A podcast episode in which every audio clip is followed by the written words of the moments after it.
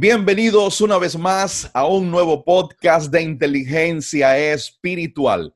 Recordándoles que me pueden seguir en las redes Facebook, Instagram y YouTube. En todas las cuentas soy arroba Reyes Oficial. Y hoy tenemos un programa súper interesante.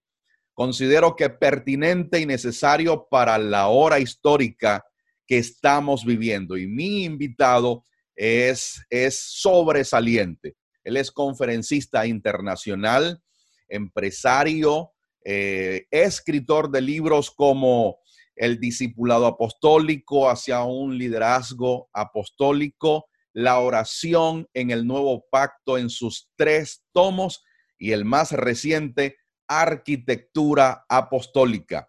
Además, es director de la red ministerial apostólica REMA y un padre a nuestras vidas, el cual amamos y honramos profundamente. Y les hablo nada menos que del apóstol Basilio Patiño, estimado apóstol, bienvenido una vez más.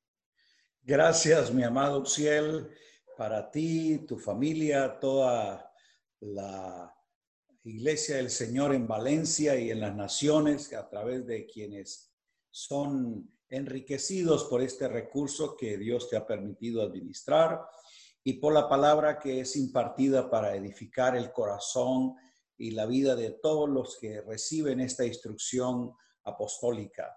Bueno, para toda la congregación de Ciudad de Dios, nuestro abrazo fraterno y también a la distancia hacerles saber nuestro cariño y aprecio y también profundo respeto y admiración por la labor heroica que realizan en esa maravillosa ciudad y país, a pesar de todas las circunstancias que venían desde atrás, pero que ahora se suman por esta eventualidad.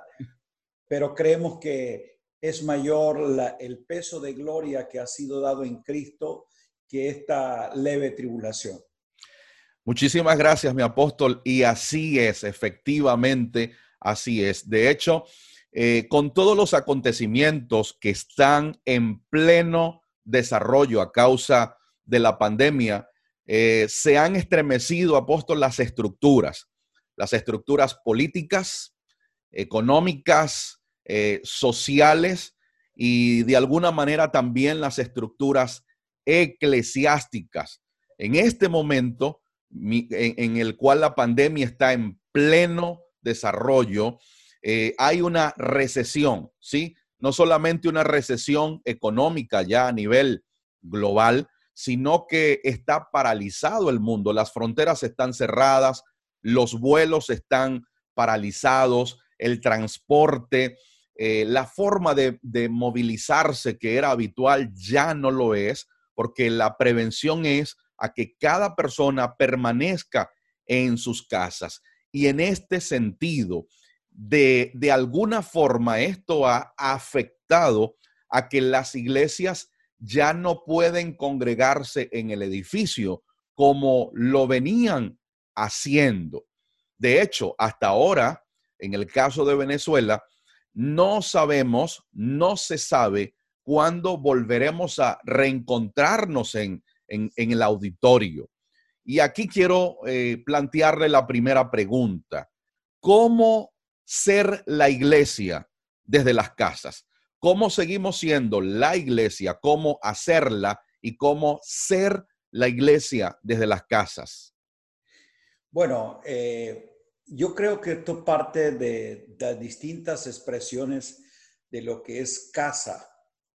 Eh, en el plan de Dios siempre es impartirse en su espíritu, por su espíritu, a la vida de cada uno de sus hijos, para hacer la casa, la expresión, la habitación de, la presencia de Él. Por eso la presencia no está en un lugar al que tenemos que ir a buscarla. La presencia está impartida en la vida de cada uno de aquellos a los que el Señor le suministra su vida. Y cuando uno va al, al diseño original encuentra precisamente cuando Dios crea al hombre, ni le creó una casa, ni tampoco le creó un edificio, ni un templo, mm. sino que creó una vida. En mm. ella se imparte, en ella se comunica y en ella da a conocer su imagen y su semejanza. Entonces, la primera casa es la habitación personal. Ya las, eh, eh, la sociedad y las civilizaciones se desarrollan y encuentran lo que es ese espacio físico, el oikos, el, lugar donde una familia que comenzó en las épocas primitivas, en, cavernas, luego fueron en tiendas, eh, luego fueron construyendo la parte llamémosle, de, unas paredes. Okay. Y en fin, distintas modalidades de lo que es el ambiente físico de, de una familia, a lo que le llamamos casa. Dentro de ello, entonces, pensar en que la segunda casa donde realmente podemos ser es nuestro vínculo de familia, padres, hijos o quienes compartan ese espacio físico, esa habitación geográfica. Ahí es donde está la segunda expresión de lo que es ser eh, en, lo, en el diseño de iglesia como habitación de lo que es ser iglesia en casa. Y luego encontramos entonces, se construye un modelo de encontrar un espacio físico para venir las familias a tener una expresión colectiva de esa comunión con Dios. En la antigüedad Dios estableció el tabernáculo como un eje central de la convocatoria a la familia de Israel. Luego eh, permite que sea un templo físico en el que se conglomere esta familia. Pero luego vemos eh, el desarrollo de la iglesia en sus inicios no tenía nada que ver con un edificio o un lugar físico, sino que entendieron que Dios no habita en casa, en templo hecho de manos, sino que Él ahora, como lo expresó Jesús, no tiene que ver con un espacio geográfico, le dijo a la samaritana, no es aquí ni es allá, sino es en espíritu y es en una realidad presente. Eso, eso es ahí es donde vamos a, a recobrar el sentido de ser en la expresión de lo que Él nos hizo, el lugar de su habitación, que tiene que ver con una experiencia personal que se hace extensiva a nuestro vínculo familiar y tiene una manifestación corporativa desde un plano congregacional. Eso, eso está potente, apóstol Basilio. Eso está potente porque porque he escuchado en, estos días de, cuarentena, de aislamiento, he escuchado en las redes sociales, que son los medios en este momento para difundir, ¿no? Para comunicar, ministros, apóstoles, profetas, están usando las redes para comunicarse con su, con su gente. Y he escuchado una y otra vez de que esto es bueno porque la iglesia ha vuelto al diseño original que son las casas. Entonces, en este sentido, realmente el hecho de, que porque estemos en techos y paredes, la iglesia ha vuelto al diseño original. El diseño original nunca es eh, eh, casas como, como, como un asunto físico. El diseño original es la expresión de una vida en las vidas. Entonces, eh, la iglesia se desarrolla en casas por un asunto también histórico, un elemento coyuntural, pero no porque sea el diseño. El diseño no tiene nada que ver con un espacio físico. El diseño tiene que ver es con una vida espiritual, con una vida orgánica que se expresa en cada ámbito y no la limita un, lugar geográfico. Es decir, eh, recuerden que la, iglesia como tal no tenía ese espacio físico porque el templo no lo administraban los apóstoles, ni ellos eran allí pastores ni ministros en ese lugar, porque ese templo lo desarrollaba, era, llamémosle, el sistema eh, levítico, el sistema sacerdotal del judaísmo. Entonces, allí iban algunos de estos convertidos a participar todavía de algunas eh, rituales y prácticas litúrgicas del sistema de donde ellos salieron, pero no porque ese fuera el lugar donde ellos se congregaban.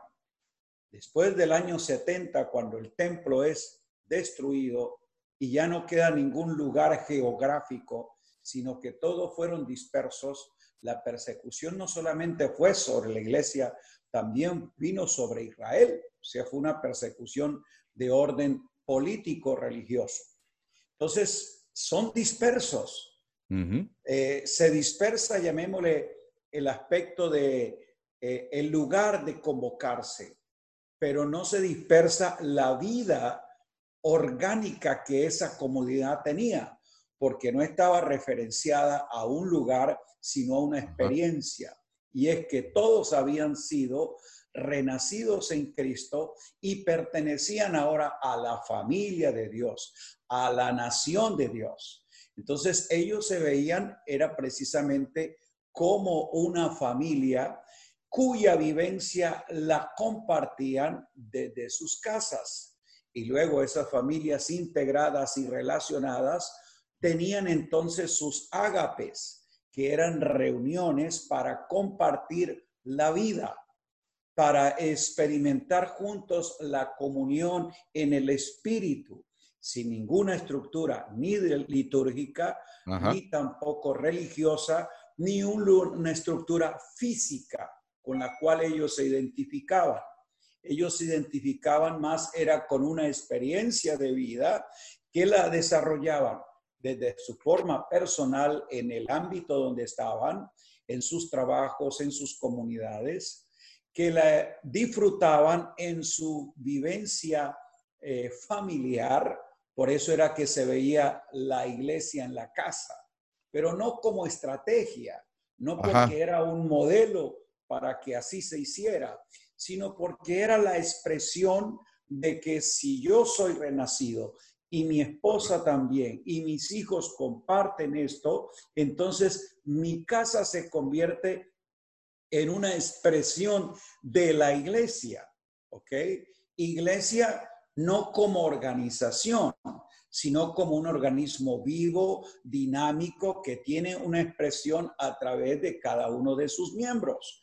Por eso Jesús dijo que donde estuvieran dos o tres congregados, porque parte es de esa fusión de vidas que dan la expresión de lo que cada uno ha recibido del Señor para compartirlo. Y luego venían entonces a hacerlo extensivo a sus familiares, a sus vecinos, y en cada lugar donde ellos estaban, llevaban el olor del conocimiento de la vida de Dios y de Cristo en ellos. Entonces no era porque las casas era la estrategia, sino porque era la expresión natural desde la, de donde desarrollaban su vida en Cristo. Efectivamente, apóstol, efectivamente. Y esto es lo que hemos estado observando en, estos días de, de, exaltar que obviamente no está mal usar la iglesia. Yo he observado que la iglesia en la historia siempre ha usado inteligentemente los recursos que ha tenido a la mano. En su momento, el recurso que tenían a la mano eran las casas, como usted bien lo estaba mencionando. Entonces, se escucha, ¿no? Se escucha por allí decir eh, lo siguiente, la iglesia ha vuelto al lugar donde nació. Ahora, le pregunto a un apóstol en función, ¿la iglesia nació dónde? O sea, el origen de la iglesia, la cuna de la iglesia, por lo que usted nos viene diciendo, entonces no son las casas, hay algo más allá. Obvio, primero, una vez más, ¿qué entendemos como iglesia? Para muchos iglesias todavía tiene una asociación congregacional, estructural u organizacional. De hecho, ya con ese eh, estereotipo vamos a estar limitando el significado y la realidad de lo que es la iglesia, lo que es ser iglesia. ¿Qué entendemos como iglesia desde el plano real? La iglesia es el cuerpo de Cristo. ¿Cuándo surge ese cuerpo? Cuando el Cristo eterno se ofrece y entonces da su vida para resucitar como semilla. La iglesia, diríamos, es Cristo en un cuerpo resucitado, expresándose ahora a través de la vida de muchos. O sea, el uno se hace muchos para que tenga una expresión de lo que en esencia y realidad es Él, Cristo magnificado. Entonces, la iglesia no nace ni en Pentecostés, ni en las casas, la iglesia nace en Cristo. Cristo eh, es el que le da la expresión de la vida, por eso ese es el misterio de Cristo. Así como Cristo es el misterio del Padre, la iglesia es el misterio de Cristo. ¿Qué quiero decir con esto? Que Cristo era el Hijo eterno que estaba en el Padre, siendo uno, pero ahora le da una expresión visible. Dios ah. es espíritu, nadie puede verle, pero Él se da a conocer por medio del Hijo.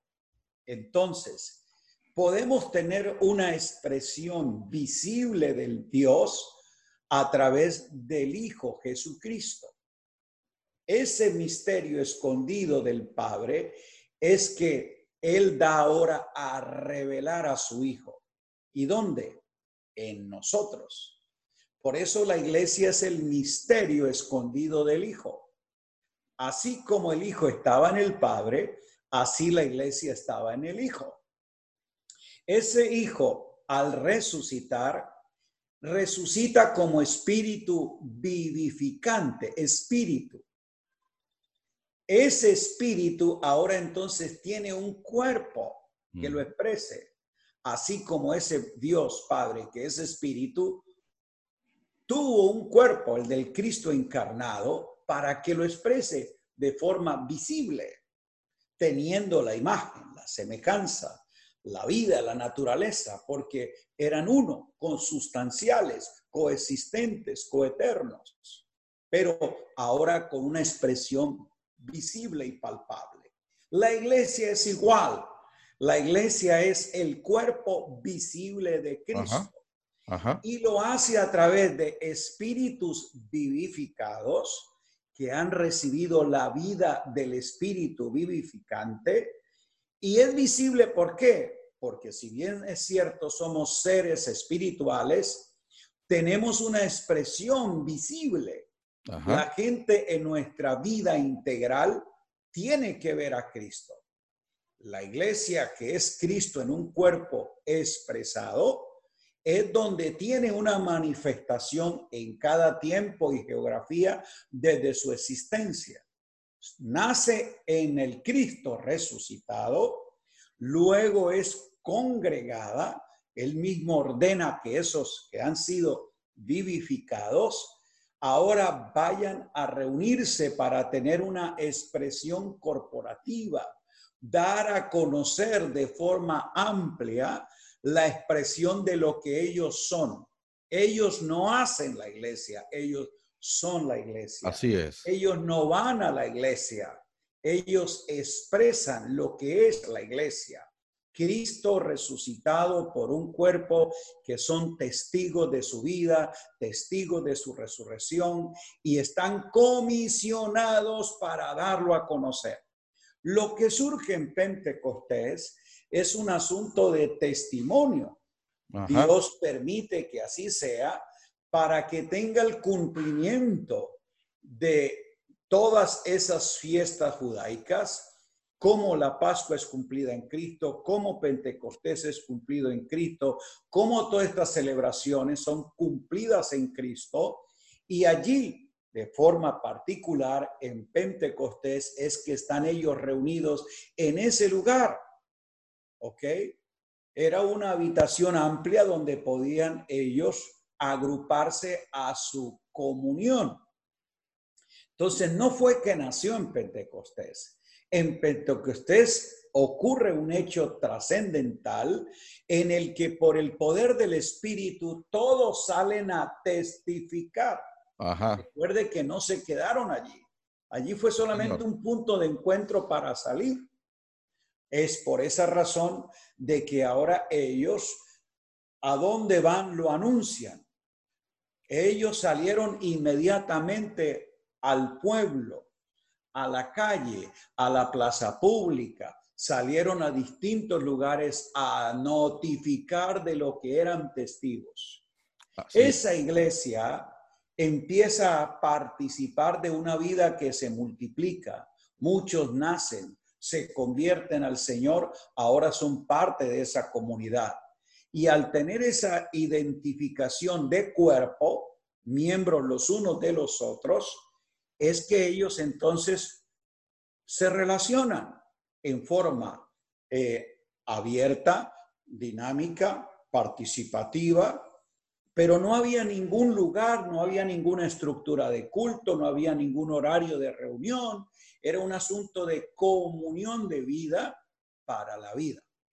Ah, ajá, adelante. En, cada escenario donde ellos estaban, en el mercado, en los negocios, en la familia, en los ámbitos que operaban, daban a conocer su experiencia de vida en Cristo. De manera natural y normal. Así es. En medio de esta coyuntura, de este tiempo coyuntural que se está viviendo, la pregunta de muchos ministros es, ¿cómo seguimos siendo iglesia? ¿Cómo seguimos siendo eclesía en las casas? Bueno, es recuperando lo que en realidad somos. Cosas que hemos abandonado porque se nos enseñó a ir a la iglesia, a hacerle culto a Dios buscar su presencia y recibir su bendición. Iglesia, un lugar diseñado para que un ministro de culto con un grupo de música hagan una actividad donde el participante, o sea, los creyentes, son receptores pasivos. Ajá. ¿Ok? Ellos no participan de una vida expresiva de, en Cristo.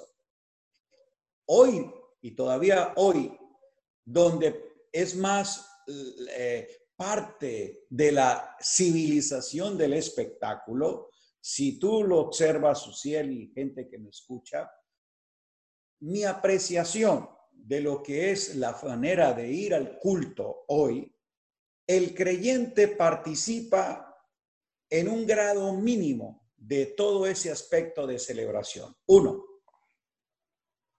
la gran mayoría eh, llega tarde. O sea, si la reunión es a las 10, él llega a las 10 y 20, 10 y media.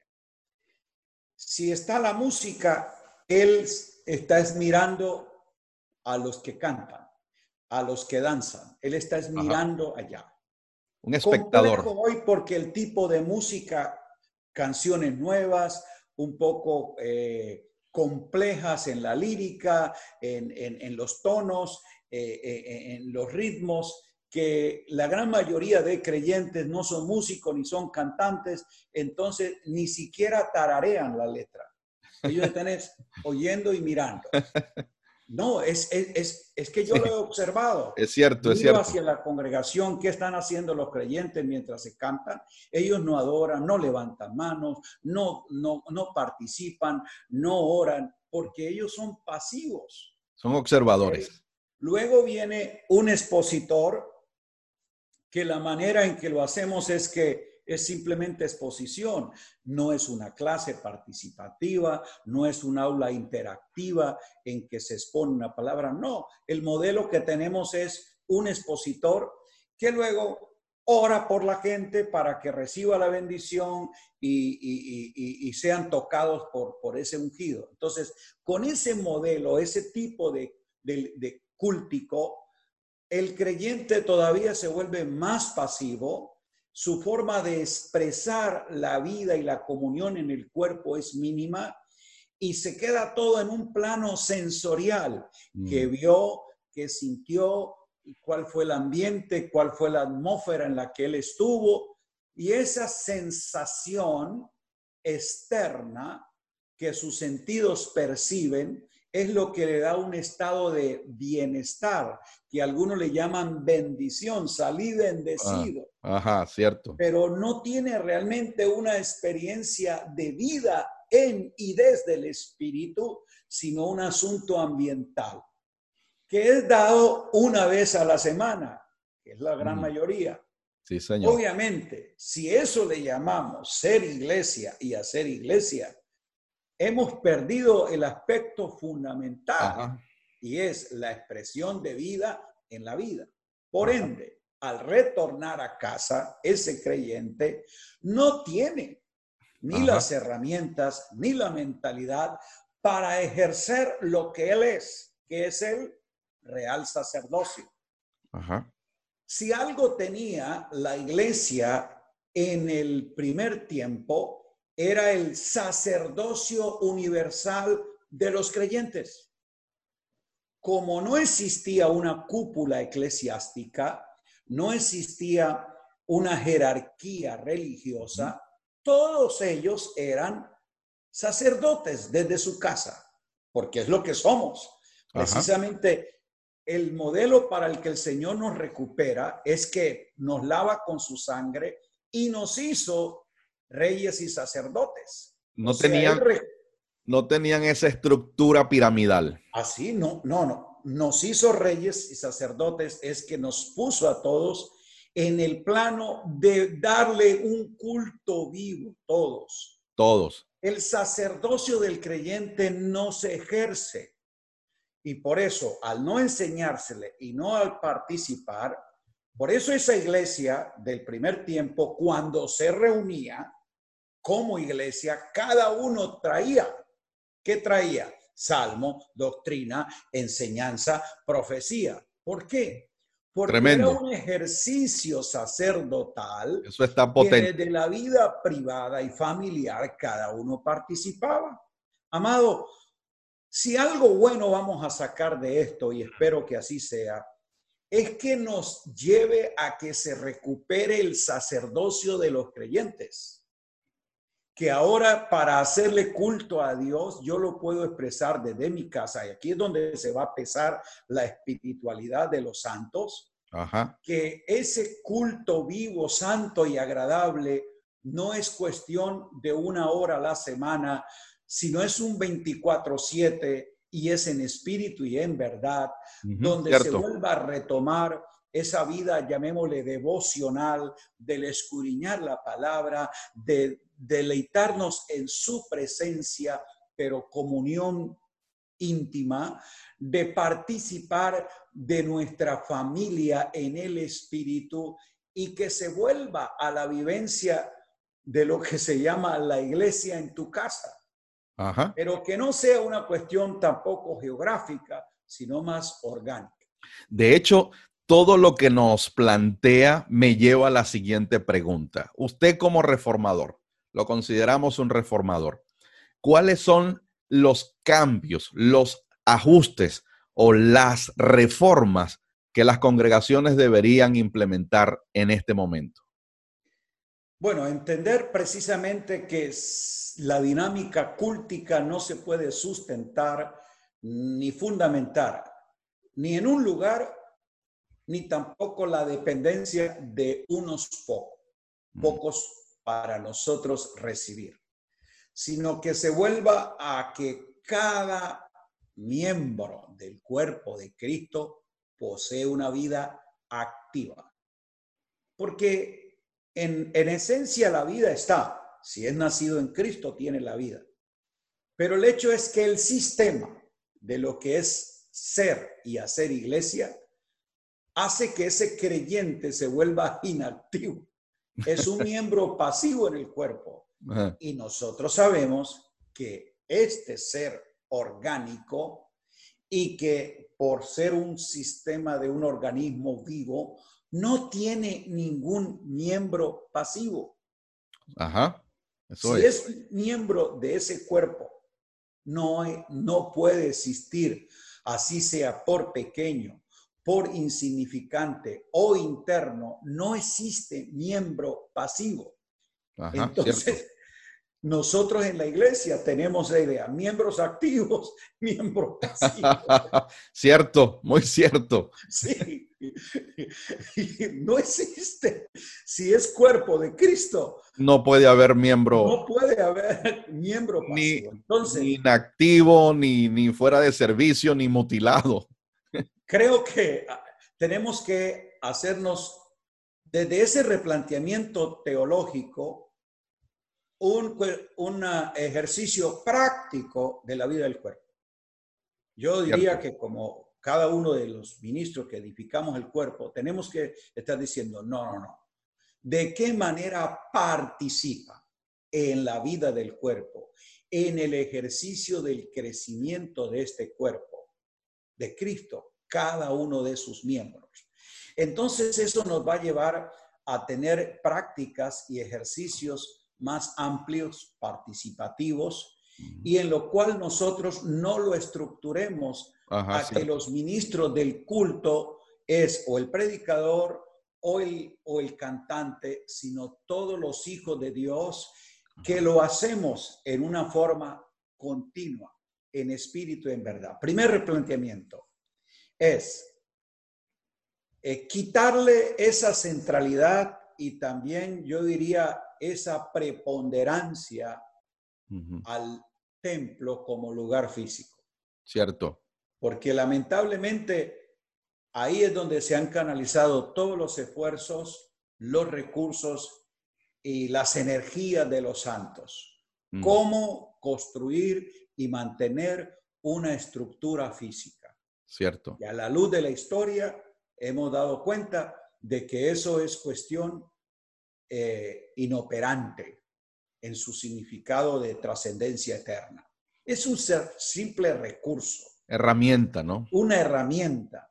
Y desde ese perfil tenemos que verlo. Yo creo que tenemos que bajarle un poco la, la, la exaltación, ¿no? Sí, porque si seguimos manteniendo, vamos otra, o sea, la, la, la, euforia de la gente es volver al culto. Sí, sí. Anhelan regresar al lugar ese. Sí, Están como los, los israelitas en el exilio. Ellos no, su, su fin no era retornar a esa intimidad con Dios, sino volver al, al, lugar de culto. Añoraban era el templo destruido, el aspecto físico. Y muchos creyentes lo que anhelan es las paredes, el ambiente, eh, eh, eh aquel espacio que les brindaba cierto reposo, cierta eh, identificación con el encuentro con lo divino. No, no, no, no, no. Creo que esto nos va a bajar a que lo veamos en la, en la medida que tiene que ser. Es un simple recurso, un medio, pero no puede ser ni el centro de operación de la iglesia, no es ni el templo, ni las casas, sino la vida en Cristo. Sí, Señor. Y e, eso es eh, una de las cosas que creo que vamos a, tener como ganancia. Eh, dos, el hecho de replantear la dinámica de participación de los santos en la vida del cuerpo y cómo cada uno entonces interactúa para su crecimiento.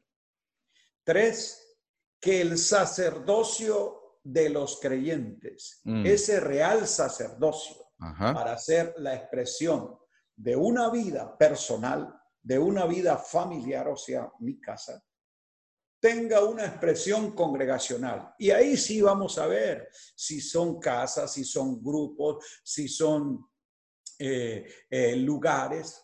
Amado, correcto. Ya tener esa expresión colectiva es, yo diría que sería un asunto de trámite, no, no de centralidad. ¿Por qué? Porque si tú pudiste organizar casas dinámicas, vidas, que se manifiestan a nivel de vecindario, tú puedes tener mil casas dispersas, pastoreadas por sacerdotes en las casas, donde los oficios del Espíritu y sus dones operan. Si tú tienes mil casas y en cada casa tienes un promedio de cinco a siete personas entre familiares y amigos, tú puedes tener cinco mil, siete mil personas sin tener un edificio. ¿Ok? Sí, señor. Y si haces una estrategia de cómo los reúne por sectores, cómo los agrupa, cómo ahí lo que fue la estructura de la iglesia, de supervisores, de ancianos, de diáconos, era no para un lugar de culto, era para una vida de cuerpo en esos, en esos espacios. Sí, señor. O sea, sí hay una estrategia organizada. El organismo tiene que estar organizado, pero no una organización piramidal, religiosa, de volver al concepto de, un clero que dirige y una multitud de laicos que siguen. No, no, no. De un cuerpo vivo, orgánico, que desarrolla su participación. Entonces tú puedes tener convocatorias masivas.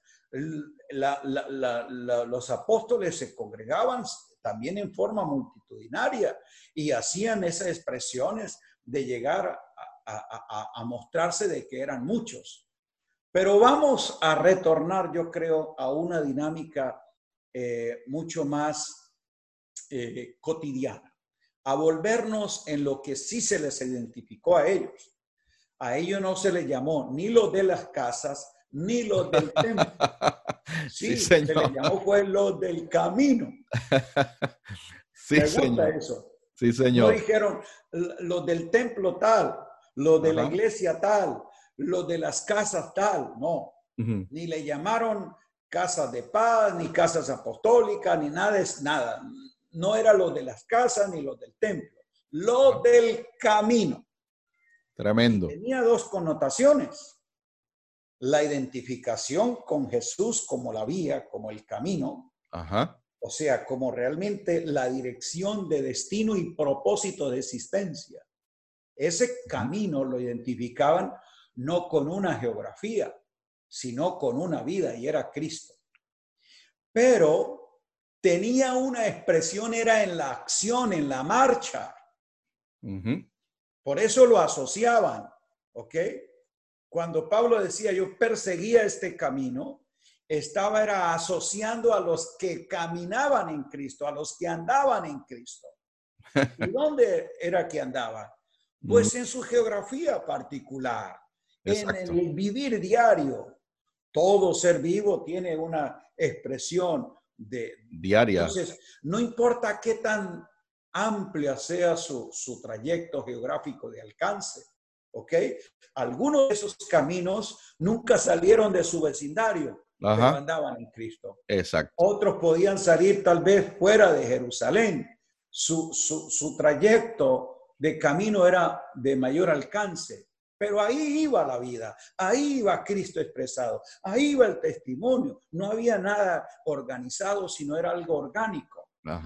Yo creo que esto sería maravilloso. Potente. Cada uno de nosotros se puede imaginar los millones caminando en este camino, cada quien en su trayectoria. Oh, esto es un alcance universal del poder de Dios en vidas que lo tienen. Sería global la expresión la manifestación sería global. Mi amado apóstol, esto ha sido exquisito, exquisito.